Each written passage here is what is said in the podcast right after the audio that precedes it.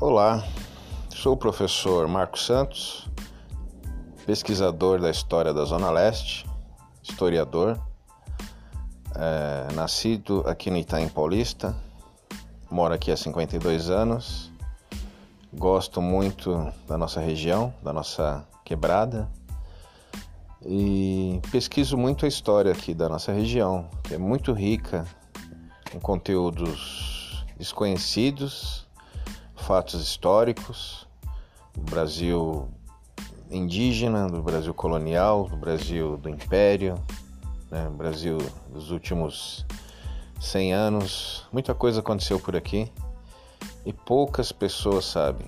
Então, o intuito aqui é trazer um conteúdo de conhecimentos históricos.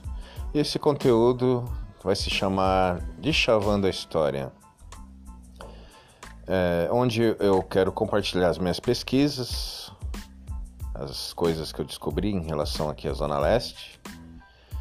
E vai ser um programa, uma temporada na verdade, de 10 a 15 capítulos, de 20 minutos no máximo, mas com um grande conteúdo é, de história eu pesquiso muito, tenho muitos livros, né?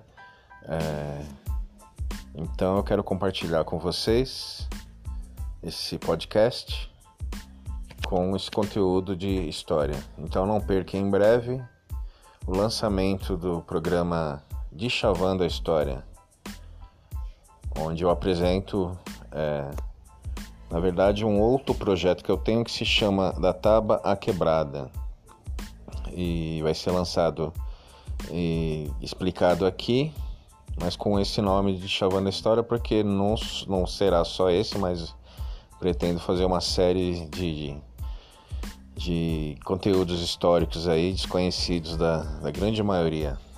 Beleza? Então você que, somente você que mora aqui na Zona Leste, tem interesse pela história da sua região, né? Ouvi falar de, do cacique Piquerobi, Jaguaranhon, as revoltas de 1560, os caminhos que existiam aqui, a estrada São Paulo-Rio, que hoje é Marechal Tito, que era caminho de Bandeirantes, antiga igrejinha de São Miguel, construída em 1682, todas as histórias das igrejas coloniais construídas aqui na nossa região, histórias desconhecidas, né, da Capela da Biacica, aqui no Itaim Paulista, e uma série de outras histórias pouco conhecidas. Então não se esqueça, marca aí, né? Que em breve o lançamento do programa de Chavando a História. Tá certo?